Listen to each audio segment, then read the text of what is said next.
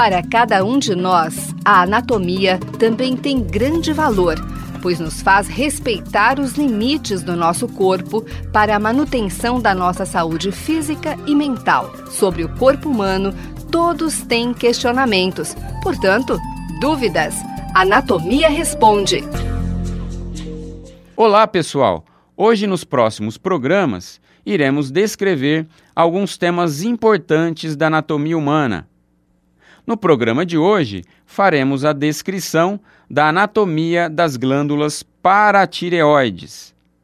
As glândulas paratireoides são pequenas glândulas endócrinas localizadas na parte mediana do pescoço, que apresentam o tamanho de uma lentilha e situam-se na parte posterior ou atrás da glândula tireoide.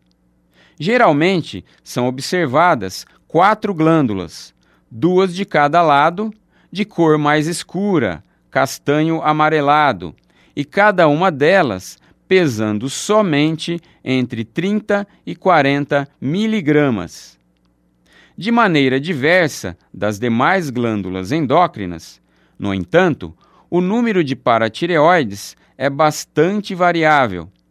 Cerca de 25% dos indivíduos têm um maior número de paratireoides, pois apresentam três pares. Em alguns casos mais raros, o indivíduo possui apenas um par de paratireoides. Esta última característica impõe um cuidado fundamental na cirurgia da glândula tireoide, identificá-las cuidadosamente para evitar sua remoção involuntária.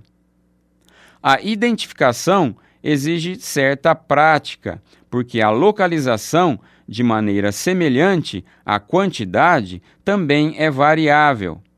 Assim, em lugar de estarem localizadas na região mediana do pescoço, atrás da tireoide, as paratireoides podem estar localizadas em pleno tórax, no mediastino, espaço central entre os pulmões, onde se aloja o coração. A localização das glândulas no tórax exige a presença de um cirurgião experiente quando essas glândulas são acometidas por tumores benignos e, consequentemente, devem ser removidas. Em suas funções, as glândulas tireoide e paratireoides são completamente independentes. As glândulas paratireoides secretam o paratormônio, essencial para a vida. Esse hormônio, produzido pelas glândulas paratireoides, estimula a reabsorção de cálcio no intestino a partir dos alimentos ingeridos, assim como é reabsorção de cálcio nos ossos e também diminui a eliminação de cálcio pelos rins. Através desses três efeitos, o paratormônio aumenta o nível de cálcio no sangue o nível adequado de cálcio no sangue é muito importante para muitos processos, entre eles o funcionamento cardíaco.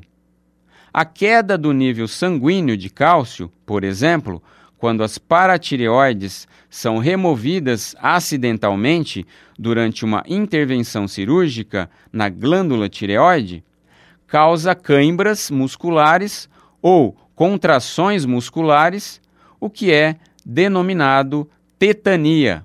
Quando isso ocorre, a terapia de reposição hormonal é necessária pelo resto da vida do indivíduo. Eu sou o professor Luiz Fernando Tirapelli, docente da disciplina de Anatomia Humana da Faculdade de Medicina de Ribeirão Preto, da Universidade de São Paulo.